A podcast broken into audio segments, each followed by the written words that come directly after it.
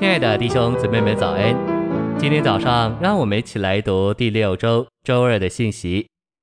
今天的经节是《生命记》十二章九节，因为直到如今，你们还没有进入耶和华你神所赐你的安息，所给你的产业。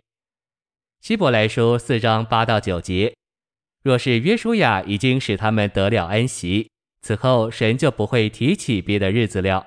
这样必有一安息日的安息为神的子民存留。晨星喂养，现在我们是在召会生活中，也就是在神生长的安息里，这要引领我们进入千年国那收成的安息里。终极的安息日之安息，乃是新耶路撒冷。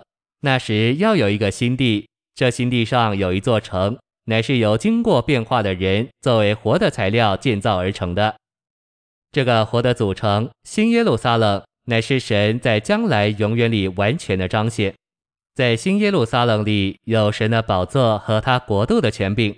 新耶路撒冷将是终极永远的安息，因为神在那里得着完全的彰显和代表。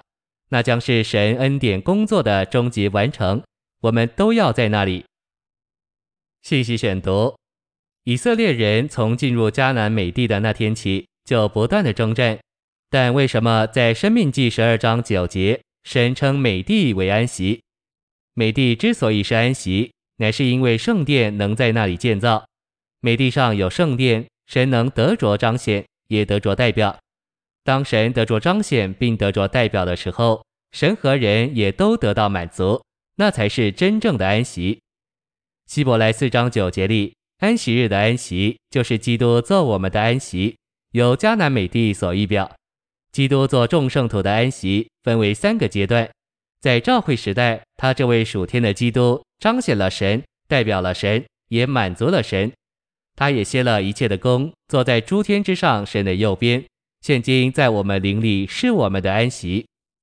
在千年国里，撒旦从地上除去之后，神要因基督和得胜的圣徒而得着彰显，得到代表，并得着满足。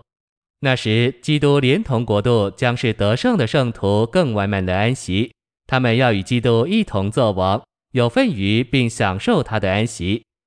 在新天新地里，所有的仇敌，包括最后的仇敌死，都被基督征服之后，神要在所有在基督里蒙神救赎的人身上得着完满的彰显、充分的代表和完全的满足。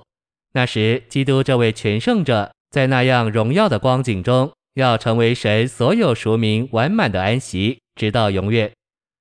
希伯来四章九节所说安息日的安息，就是迦南美地的安息所预表的，只该包括基督做我们安息日的头两个阶段，不该包括第三阶段。头两个阶段的安息乃是奖赏，要给那些竭力追求基督，不仅蒙了救赎，还丰满地享受了基督，以致成为得胜者的人。而第三个阶段的安息不是奖赏，乃是分给所有赎民完满的份。基督乃是在做我们安息的第二阶段，要得着全地为业，做他的国度一千年。所有跟从他的得胜者，就是在第一阶段寻求并享受他做安息的人，那时要与他一同作王，且要承受地土。有的得权柄管十座城，有的管五座城，也要同享他们主人的快乐。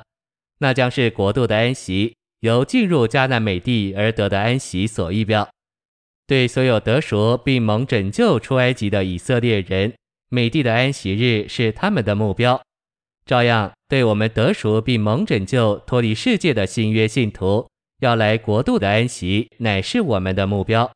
现今我们都在朝着这目标的路上。谢谢您的收听，愿主与你同在，我们明天见。